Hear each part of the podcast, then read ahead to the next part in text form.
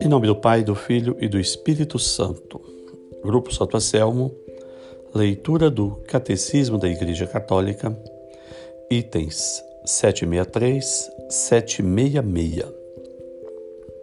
A Igreja instituída por Jesus Cristo. Item 763.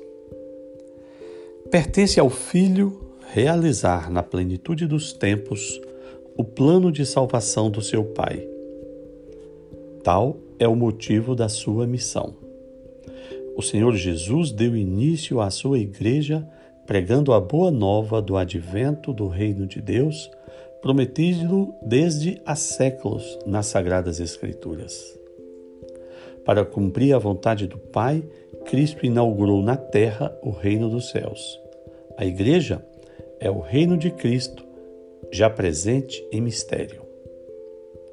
Item 764. Este reino manifestou-se aos homens na palavra, nas obras, na presença de Cristo. Acolher a palavra de Jesus é acolher o próprio reino. O germe e começo do reino é o pequeno rebanho. Lucas 12, 32. O pequeno rebanho daqueles que Jesus veio congregar ao seu redor e dos quais ele próprio é o pastor. Esse pequeno rebanho constitui a verdadeira família de Jesus. Aqueles que assim juntou em redor de si, ensinou uma nova maneira de agir, mas também uma oração própria. Item 765. O Senhor Jesus dotou a sua comunidade de uma estrutura que permanecerá até o acabamento do reino. Temos, antes de mais, a escolha dos doze, com Pedro como chefe. Representando as doze tribos de Israel, são as pedras do alicerce da Nova Jerusalém.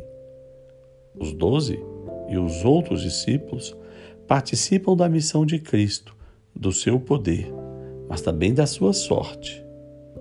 Com todos esses atos, Cristo prepara e constrói a sua igreja. Item 766. Mas a igreja nasceu principalmente do dom total de Cristo pela nossa salvação, antecipado na instituição da Eucaristia e realizado na cruz. Tal começo e crescimento da igreja experimentos experimentos do sangue e água que emanaram do largo aberto de Jesus crucificado. Porque foi do lado de Cristo adormecido na cruz que nasceu o sacramento admirável de toda a igreja.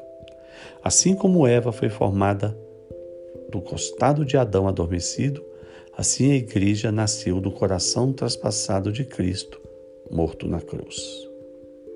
Repetindo, tal começo e crescimento da Igreja exprimem-nos o sangue e a água que manaram do lado aberto de Jesus crucificado na cruz.